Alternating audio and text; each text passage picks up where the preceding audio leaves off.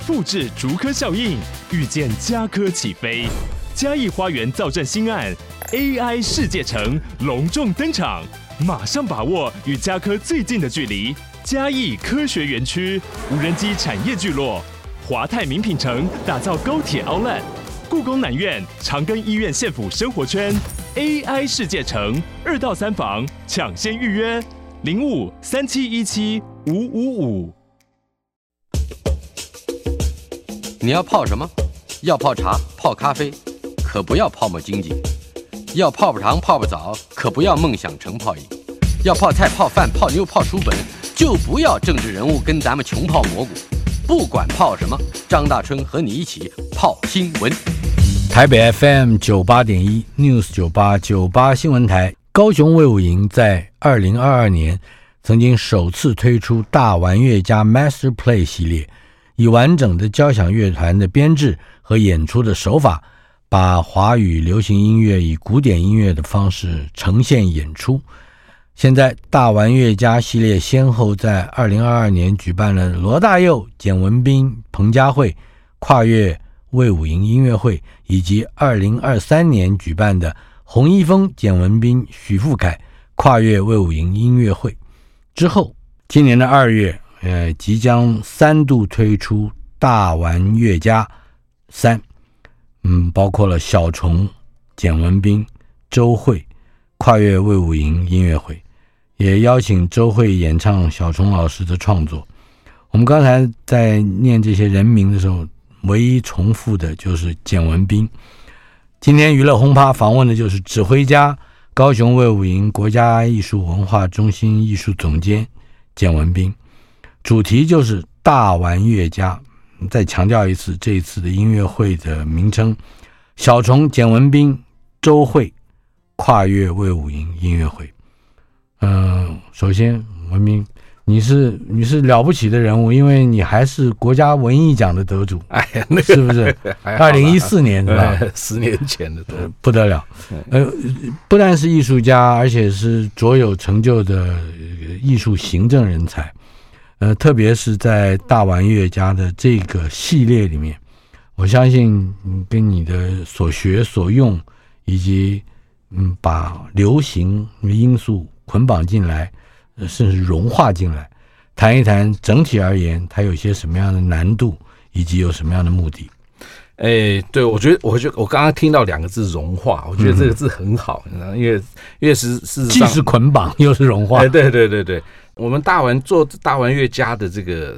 初衷哈，就是想要，我们就一直想要去打破那个围墙，你知道吗？就是呃。先从表演艺术本身里面，我们常常碰到很很多民众，他们讲说：“哎呀，那个我听不懂，我看不懂，嗯，所以他就不去了。”然后，那我们就会回头来思考说：“那为什么他们会有这么直接的这样子的一个印象？”所以，我们魏武营从开馆以来，我们就一直要做的就是要打破这个围墙。那魏武营本身的建筑，它就没有围墙。嗯，所以它是一个非常独特的一个表演艺术艺文场馆的这个建筑，所以我们在做的也是要打破。那在二零二二年刚好碰到台湾灯会在高雄，是，那我们那个时候就想说，咦，呃，虽然我们并不是直接参与，但是我们可以在旁边，呃，除了说跟高雄市政府来合作，利用魏武营的场馆来做一个光雕的一个作品之外呢，我们想说。哎，过去从来没有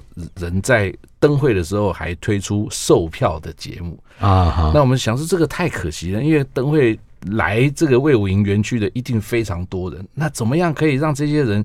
再给他们一点诱因，给他们一点机会，说，哎，你要不要？也走进来看看，嗯，所以我们就以“时尚”这两个字来作为主轴。那我们办了很多，我们包括邀请了一些服装设计家来在这边策展，珠宝的设计家。那另外呢，我们就是做了两个节目。那其中一个就是这个大玩乐家，嗯，那在这个大玩乐家里面又是时尚，然后我们又是要打破这个框架，所以我们就用了一个方式，就是用古典交响乐。的方式来呈现流行乐大师的作品，是对，那这个是最一开始初衷。好，然后就我们就要开始来搞这个东西了。嗯，那我们就呃开始去有有几个方面，第一个就是要找到一个制作人。嗯，因为这个不是说像古典交响乐团的一个普通的演出这样子，就指挥，然后乐团，然后有演奏的人就搞定。那我们需要一个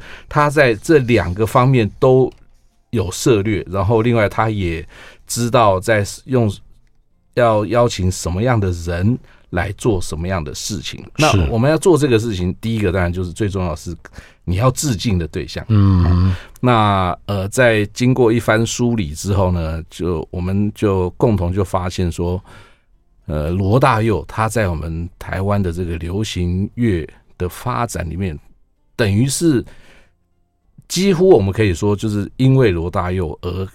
终结了民歌时代，是那正式的进入到下一个世纪，所以我们就决定说，第一集我们就来向罗大佑老师致敬。那歌手的部分呢，也是经过呃多番的这个考虑之后，我们决定邀请一个就是。吃苦耐劳，然后 吃苦耐劳，对，然后本身又呃，就是他绝不不认输，然后但是他的唱功什么都是足以令人信赖的。这这两个人选是呃制作人刘牧尧先生决定和和我啊，你们两个商量出来的。对，那当然还有我们的这个魏武营的节目计划的同仁，嗯，哎，就是大家大家一起来做最后做这样子的决定。是好，然后接下来就是要决定歌单了。嗯嗯，那歌单这个东西，当然我因为并并不是在这个呃流行音乐打滚的，所以这个我就完全不熟。那这边主要就是制作人罗大佑老师跟彭佳慧的事情啊，因为他们要推出，他们要打商量，对他们要推出一个三方都可以呃接受的一个歌单。是，那提出之后呢，再来就是最关键最关键的事情就是编曲。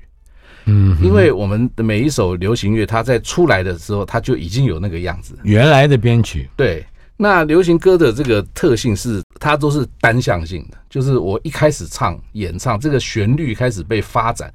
它就是那一条线一直往前走。那即便不管是主歌副歌，它都是都是那样子走，然后然后再回头，然后再它就是那一条线，那是跟歌词搭在一起的这一条旋律线。对，歌词跟旋律。那另外呢？除了这个之外，偶尔搭配的一些，比如说和声、和音，要不然就是一个所谓的伴奏组，伴奏，它就是一直跟着这个。好，那当然有时候我们会有一些呃有趣的 intro 啊，或者是说呃或者说中间的这个间奏那样，但是它基本上的逻辑是这样。那古典音乐它比较有趣的是，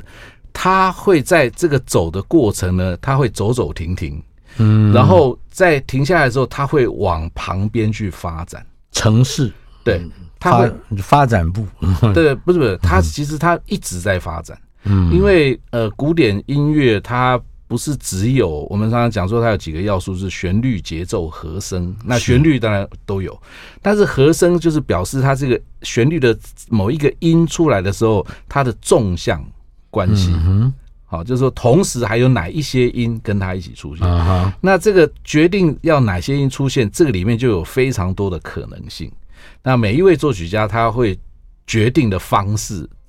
都不同，那也跟着这个音乐史的发展，也越来越有各种不同的，包括流派啦、风尚啦，对对，各种趣味啊，对对对。那他所以他一直不断的在发展，然后。节奏又是另外一回事。嗯，好，我们通常在流行乐，我们听到的节奏，它都是维持的这个整个的韵律稳定。好，嗯，但是在古典乐的时候，它常常会在，它就是也是像旋律一样走走停停，走走停停。它有时候它就给你变一下，然后又回来，又变一下又回来。它很少这样子这么稳定的一直往前走。反而反而是流行歌曲会显得比较稳重，或者是比较固定。对，也因为这样子，所以它会流行，因为比较好记忆，嗯、比较好记。对对，我们听到这个，哎，它就是固定是这样，然后我们就会记下来。但是古典乐就比较难去记忆，或者说去翻唱。好，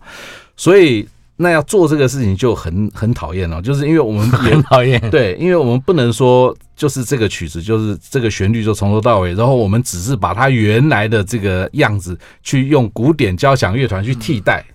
好，那这样子就所以要有重全新的编曲。对，我们几他几乎是创作，重新创作。那这个新的编曲有什么样必须要跟原先的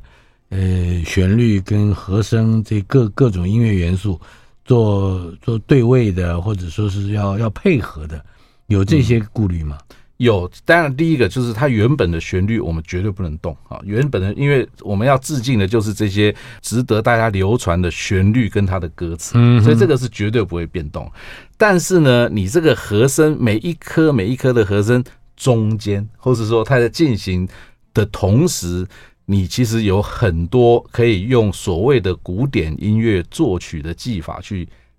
增加的东西。啊，或是说，甚至呃，有一些在我们有一些比较狂野的例子里面，他甚至连那个节拍都改掉啊。但是它原本旋律的节拍是没有动的，是。对，但是它整个其他除了旋律之外的这个节拍全部都会改掉。在罗大佑和彭佳慧的这个，也就二零二二年第一次的尝试里面，哎，可以用哪一首歌来解释？或者说来来 footnote，呃，刚才你提到的这个呃，爱人同志，我想可以先用爱人同志来说明一下。罗大佑、彭佳慧、简文彬，爱人同志。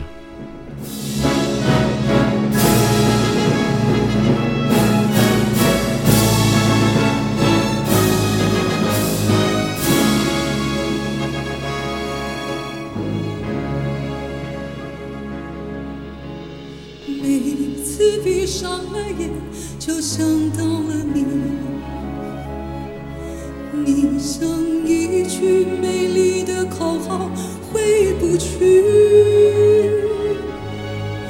在这批判斗争的世界里每个人都要学习保护自己让我相信你的忠贞爱人同志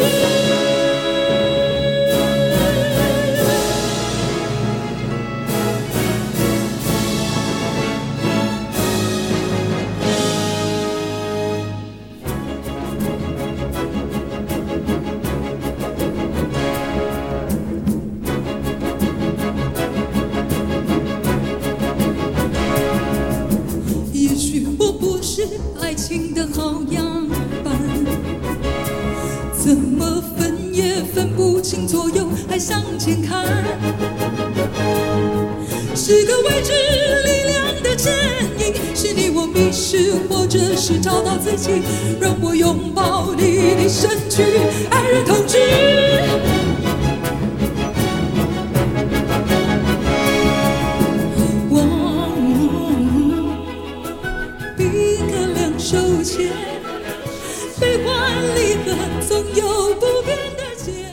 我从来没有听有这样的感受啊，就是还有一个非常强大的音场在那里驱赶着我，嗯，去认识，反而去更加认识彭佳慧的咬字，嗯，这个处理上，可以解释一下吗？呃，我想从这个一开始的这个 intro，大家应该就已经可以听得出来，就是他的这个感觉跟。原本是完全是两回事，因为因为交响乐团它的组成本来就比较丰富啊，就是它的乐器从比较高音一直到比较低音，另外它还有分成，有人是用吹的管之类的，然后另外是有用插弦的这样子，那另外还有加上键盘乐器，比如说钢琴，还有打击乐器等等的，所以它整个出来这个音场是完全是另外，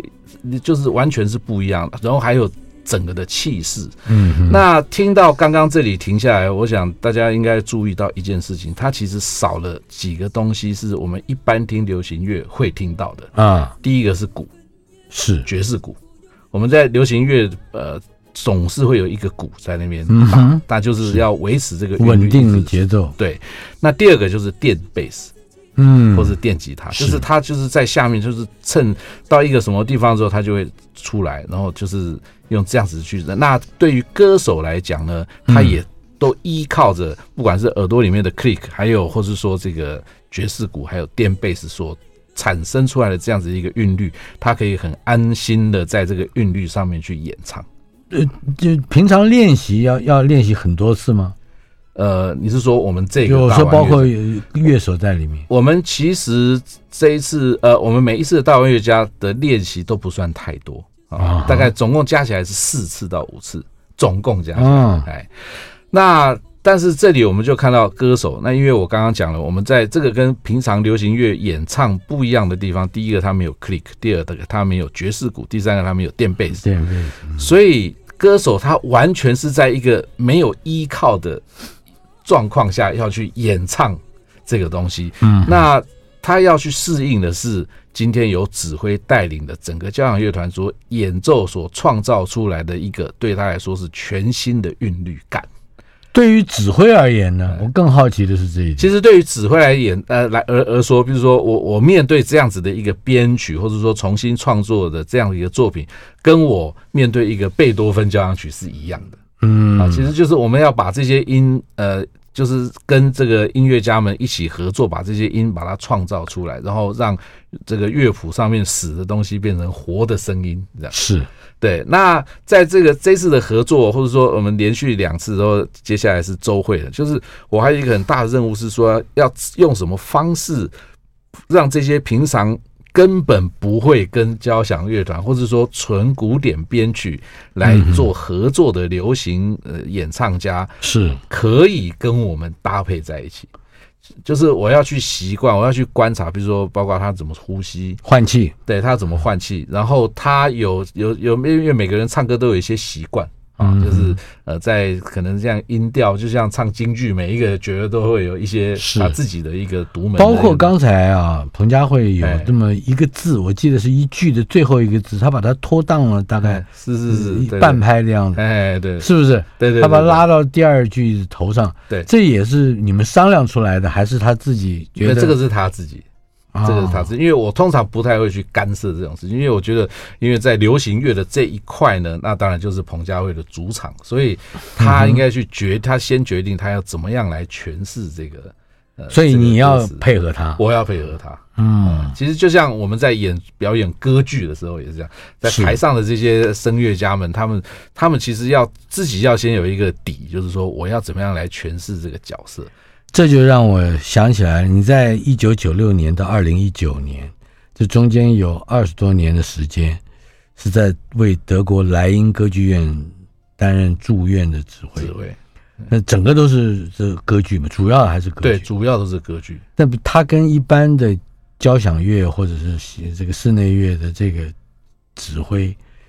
原则上或者说在精神上。有哪一些不同的地方？呃，它比较不同的是，它要附加进去的啊，就是说，我们一般就是指挥一个乐团，那哪哪怕它是大乐团或是小乐团，就是你前面就是这些乐手们，但是在歌剧演出里面，因为它还有太多其他跨界的元素进去。第一个你要解决的是，声乐家们是站在离你。至少十公尺以外的更远的地方，对，而且在上面，因为乐队都是通常在下面，是，所以你要怎么样用足够清楚的呃动作，让他知道说现在进行到哪里去，然后他什么时候要进来。那当然，在现在有辅助的工具，比如说我们有荧幕啊，有摄影机，然后荧幕之后。搭配在适当的地方，让声乐家可以看到。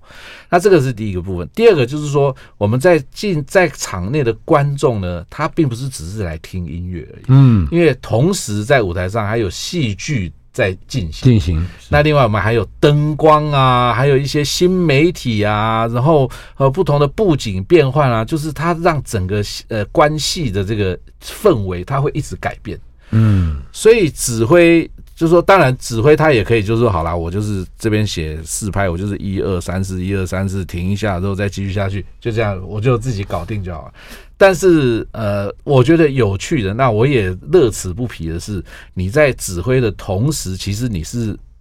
你有一半你是用观众的眼光在看这个，嗯，所以我们要想说要怎么样让观众可以，比如说他要做一个呃有特别效果，要吓大要吓人的这个效果的时候啊，我要用什么方式停多停顿零点几秒，让观众真的会被吓到，或者说配合灯光的变换啊，或者是怎么样怎么样来让这个戏剧要呈现的效果更为深刻。别说音乐剧了，或者说是歌剧了，嗯，即使是没有用唱的舞台剧，它的演员的走位也不会精准到，嗯，每一次都一模一样。是，那可是现在有那么多乐器，嗯，还加上场面的调度，或者说还有即兴的需求，嗯，或者演员失神啊，嗯或者或者演员激动，是。呃，歌剧还还有哪一些必须去让我们理解而呃更紧张一点的窍门吗？没有这个就已经够多了吧？但尤其在德国工作，那个是更刺激的，因为呢，嗯，德国他们的乐团，他们的团员的人数都会比较多，意思就是说他会一直不断的轮班。嗯，所以你就算你演同样一出剧哈，你是今天演，下一次演说，哎，为什么我看到是不同的人？嗯，那完全没有排练过，这如何达成？而且如何嗯？不不乱，就是这个，我觉得这一定有有个窍门在。不，这个这个，我想这个是因为在在欧洲哈，在德国，这个歌剧发展已经是几百年的事情。嗯，他们这个歌剧的演出这回事，他们已经不是只是一个制作，它已经变成一个产业、一个工业了。是，所以大家我们演出的百分之六十的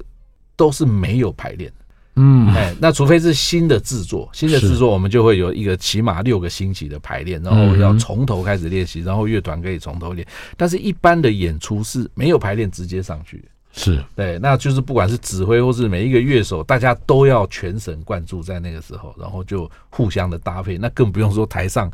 那个 歌手有时候也会换来换去啊。哎，是是。在担任 NSO 音乐总监期间，你也以创新的思维规划乐音乐季的节目哈，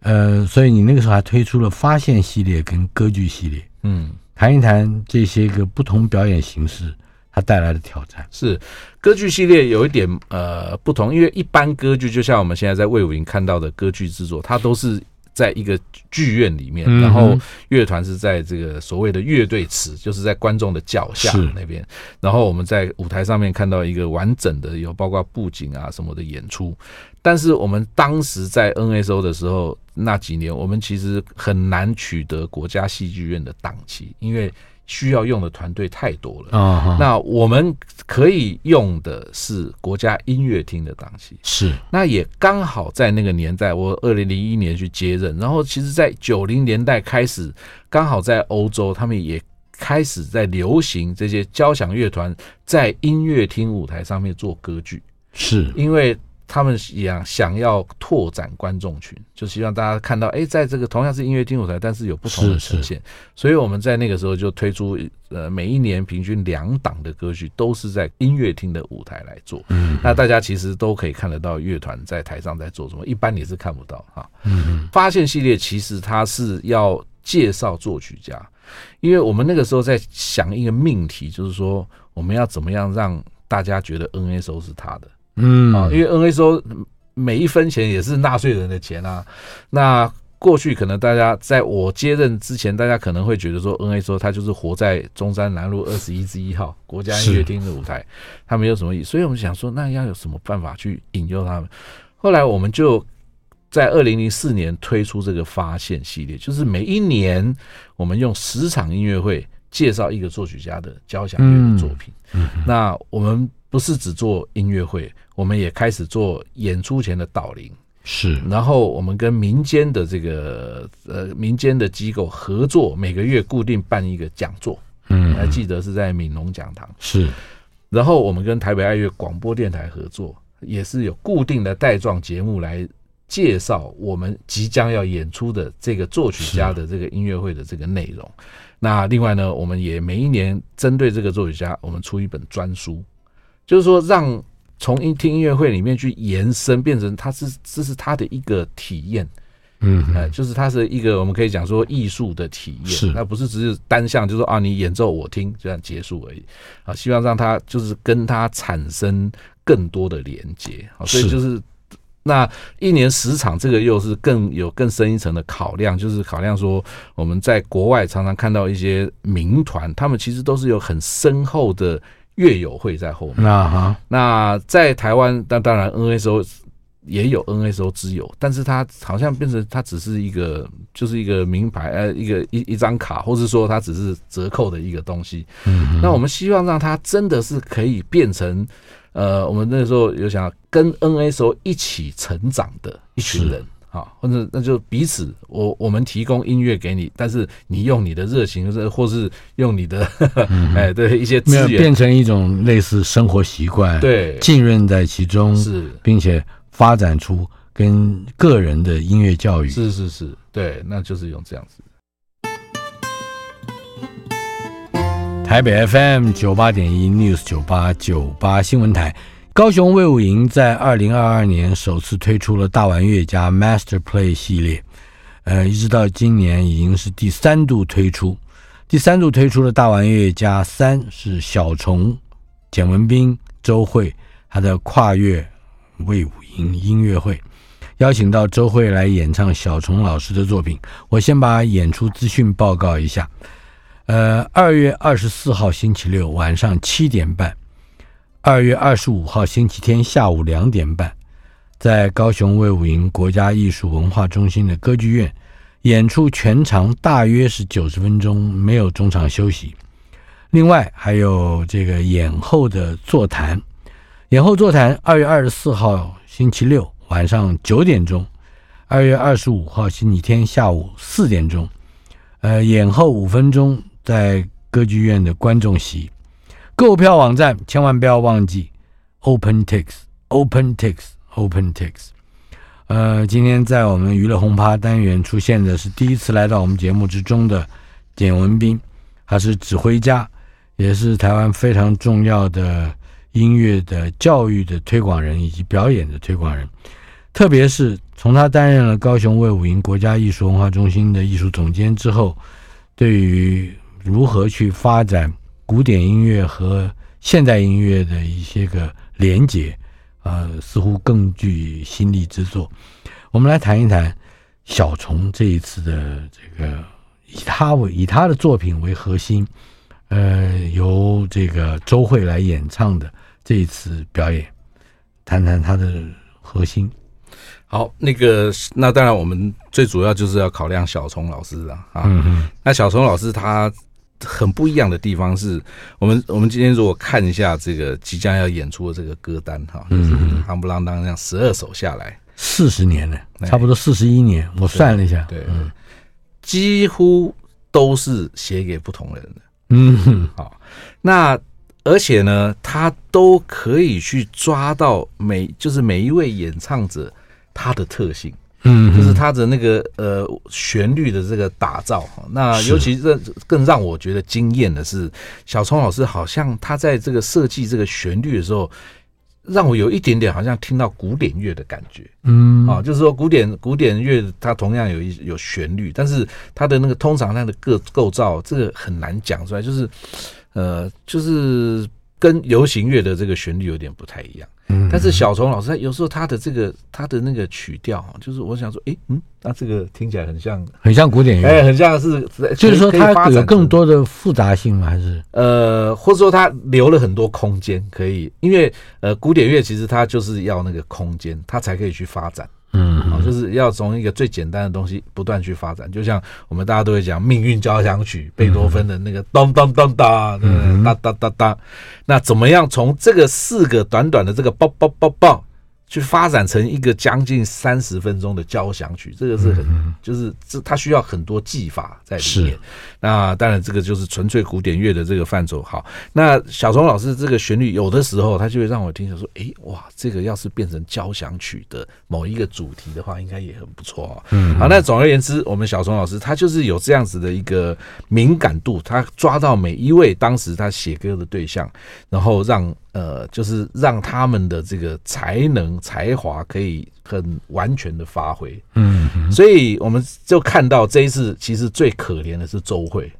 怎么说？因为我们有十二首曲子，周慧他要几乎等于是他要用十二种不同的风貌来诠释，这个考验他的诠释能力。对对对对，还有他怎么样运用他的声音，嗯，好，那那这样子已经够惨了。啊，可是呢，我们还更惨的，那他还更惨的是，因为这十二首同样都会经过古典交响乐形式的编曲，嗯，意思就是说，他不是像平常就是去放一个卡拉带，就是哇，这个什么小雨来了，正是时候，就是这样，我就是唱，没有，他这次他会听到很多奇怪的声音，呃，怎么说？哎，他他现在知道吗？此刻。此刻他已经知道了，那因为我们已经有跟交响乐团有先过了一次谱，那另外我们也去录音室有去排练过了。是，哎，对，那他他会听到，或者说在实际演唱的时候，他碰到的挑战会是什么？呃呃，就是呃，第一个是我们最一开始讲的这个，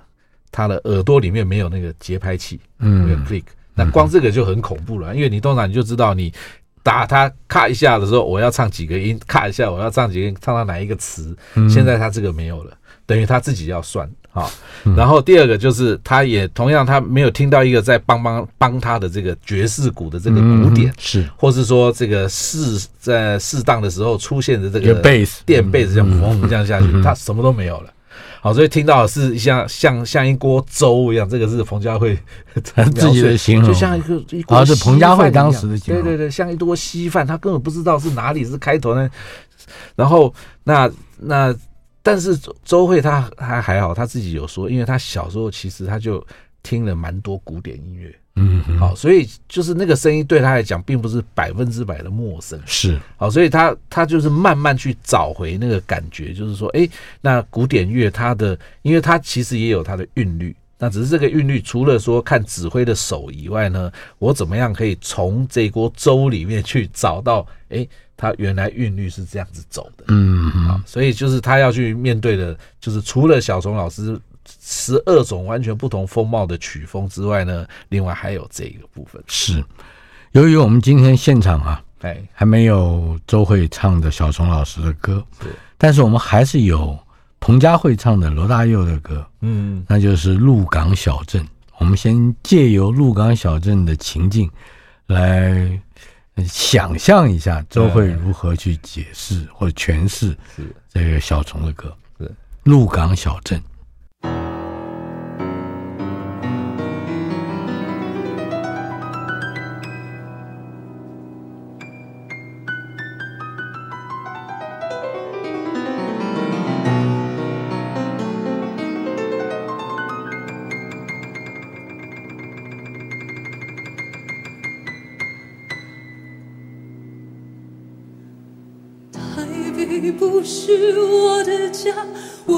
我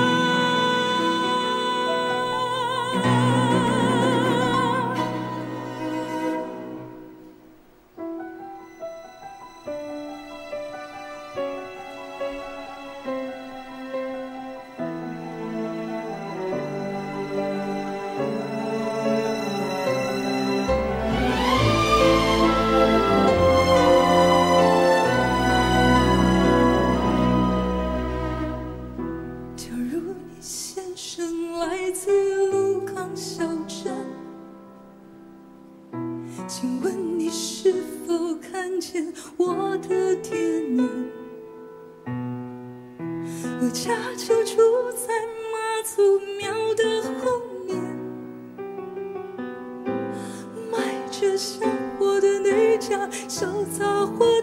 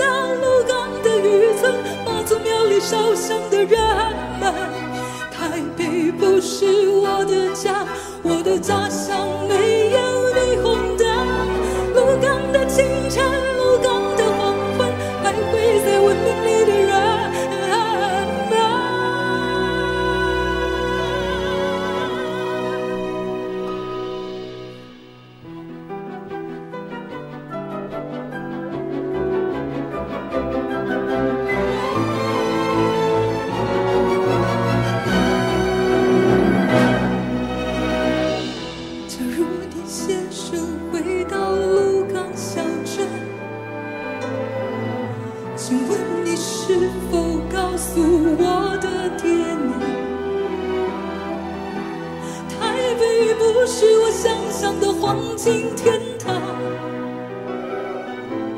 故事里没有当初我的梦想。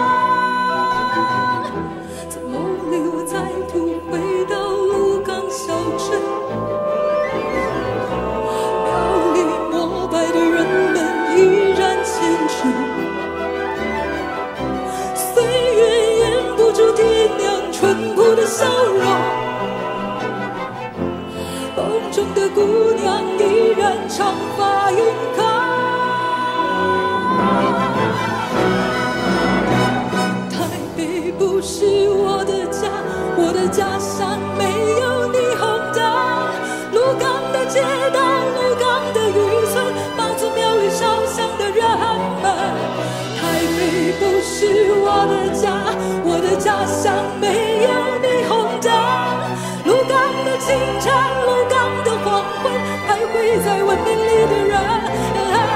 们，再度我唱起这首歌，我的歌中歌有风雨声，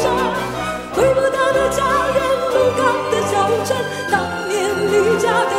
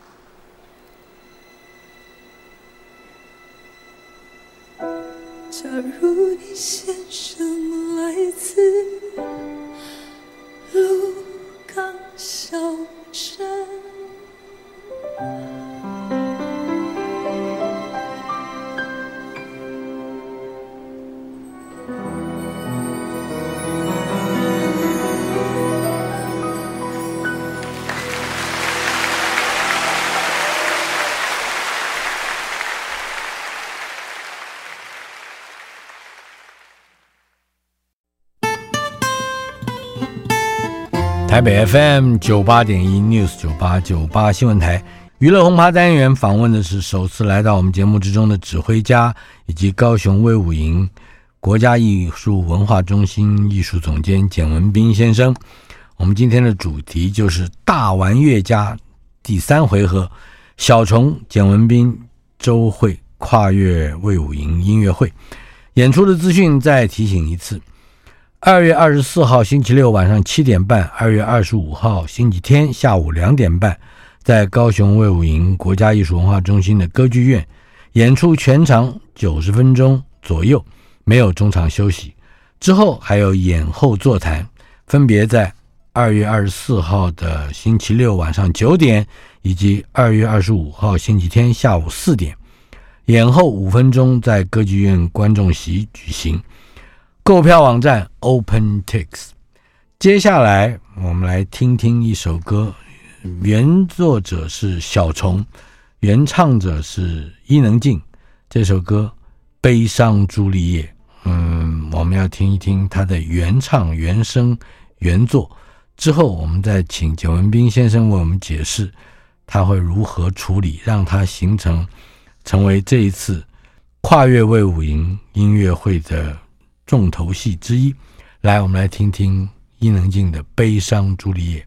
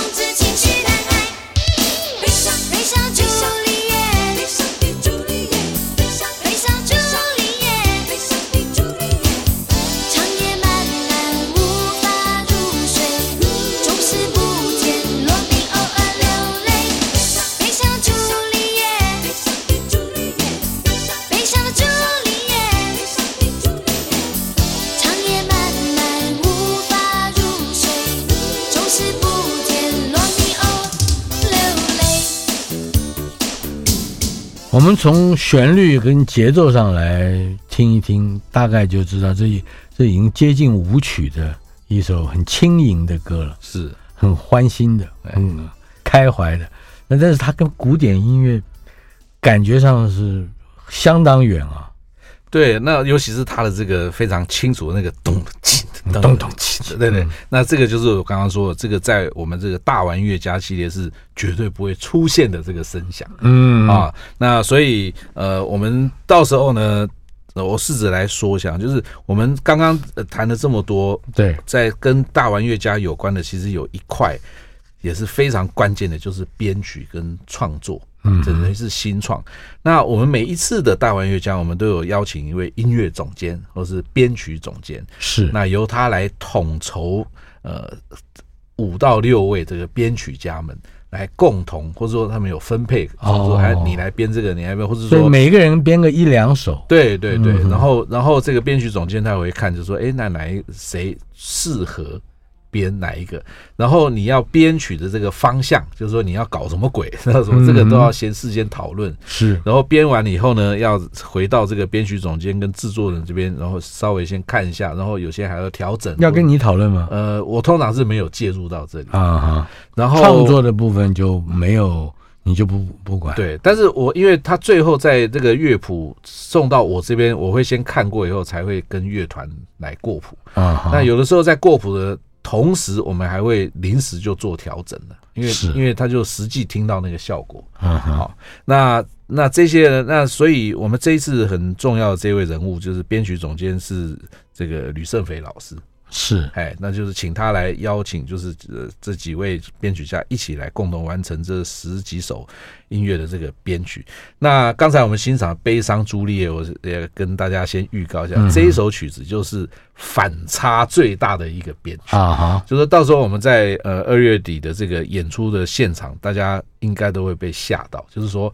哈，为什么《悲伤茱丽叶》变成这个样子？但是他不是说。变成乱七八糟，而是它有一个非常非常清楚的一个风格啊。那那个曲子呢？呃，就是这个悲伤朱丽叶，我们会变成只有弦乐器来演奏。嗯，啊，就是从小提琴、中提琴、大提琴、低音提琴。那另外呢，呃，就是还要让它，就是因为它是这些曲子里面大概是年代最近的。嗯，那我们用一个用一个风格是离现在时间最远的。就是比古典时期还要更早的巴洛克时期的一个风格来处理这个曲子，更可以更细节的告诉我，比如说你用什么样的配器，或者因为我我记得吕胜吕胜斐吕胜斐他他是弹，对，他是 keyboard 的，是不是？对对对对对，弹大键琴。没有，他是他这次不会参加演出，他就是在红一峰那一次是啊，对，他是对，他是弹弹大键琴跟钢琴嘛，啊、嗯，然后这次他就是负责，就是要他们来来做这些工作。那这个巴洛克时期呢，那我们选用的这样子的一个配器的模式，呃，只有弦乐器啊，是完全没有吹管类的。啊，我们没有什么长笛啊、嗯、法国号没有管乐，完全没有，也没有打击乐。它意义上是什么？什么？它就是用最最纯粹的这个弦乐。好，那我刚刚讲就是说，它其实也是一个对比。好，就是因为这首曲子它完成的算是比较晚的。好，悲伤朱丽叶离我们比较近的，但是我们今天用一个在时间上面离我们比较远的风格，巴洛克风格是来诠释这首曲子。好，那这个。其中那有一些这个巴巴洛克本身，巴洛克音乐本身演奏的一些特性，可能一些观众他平常在别的机会他会听听到过，就是说哦是呃哦这个就是巴洛克这样子。那我们用这个方式来把这个悲伤朱丽叶来做一个全新的呈现。是哎，在在听到你亲自指挥啊，亲自解释的时候。会有一些兴奋了，嗯，即即使我不见我是一个外行，但是感觉上好像是是要把原本楚河汉界以外的不同的音乐传统要融合在一起。嗯、对，那有些我们呃，就是有一些编曲或者创作者他玩的更凶，因为每一首我们今天处理的这每一首曲子，它都有一个主题啊，它就是一个就是在歌词上面有一个主题。然后他们有些，他们就会去找跟这个主题相关的古典音乐的曲子。哦，啊，然后用一个很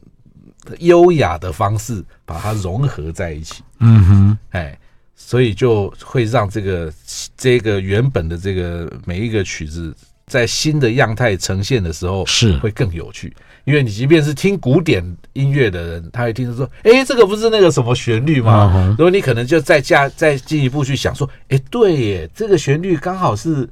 很对这个原来在讲的这个歌词在讲的事情。”过去我们或者现即使现在也是一样，就是只要提到了古典音乐，是。多半就会强调它的正统性啊，也它的典型性。是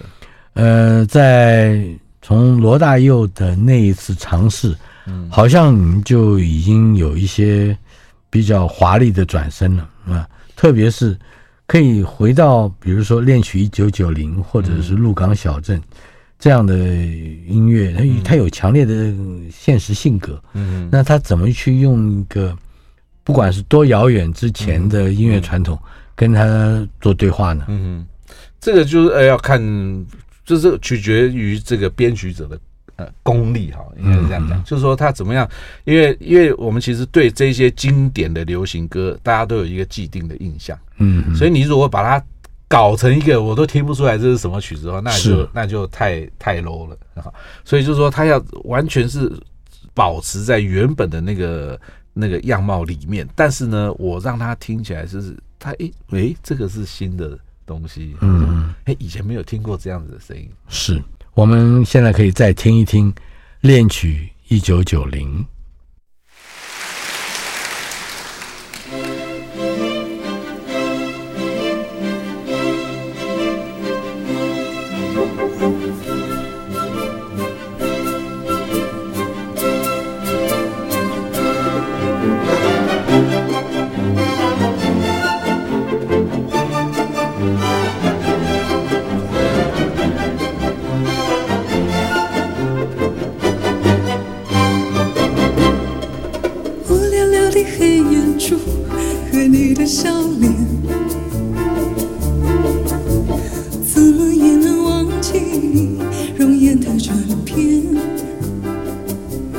我们有半分钟的时间，一定要告诉我，为什么在古典音乐介入之后，有一些歌可能应该有的哀伤或者是忧郁，会变得比较欢乐？这是为什么？呃，因为这个就是因为我们为什么要这样做？就是说，它不是为了跨界，就是说，我们现在在这个年代啊，当然这些流行流行歌，在不管是洪一峰、罗大佑或者小虫在创作的那个年代，它一定有它的时代意义。但是，我想我们现在在二十一世纪哈，就是说，在我们这一批人的手下，那我们有这样一个机会，我们希望给这些经典的流行音乐一个新的被人家欣赏的形式。那它有可能以后。大家会觉得说，哎，这个好像还不错哦，嗯、这个我们可以再来做，或者说他可能过了十年，大家觉得说啊，这个有点呃那个什么，就是也没有必要这样子。是，但是我觉得我们作为一个艺术家，就是其实，在每一个时代，我们都应该要跟这个社会、跟这个时代有一些对话，然后提出自己的观点。越是古典的，越值得重新发明一下。哎。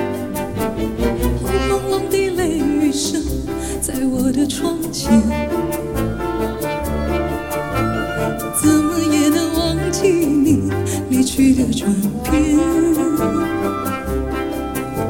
轻飘飘的旧时光，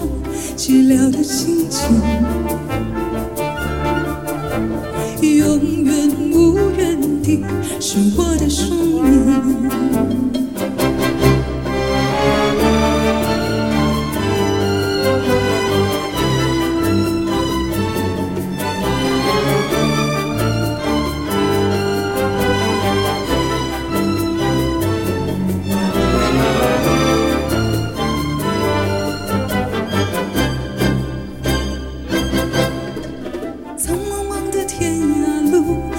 是你的漂泊，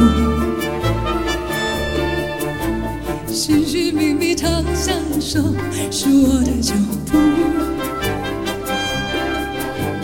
黑漆漆的古城边，是你的温柔。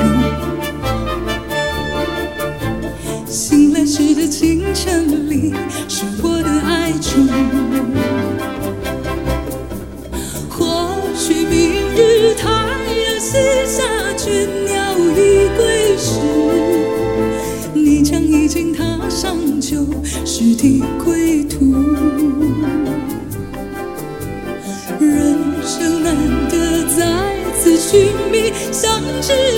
伴侣生命终究难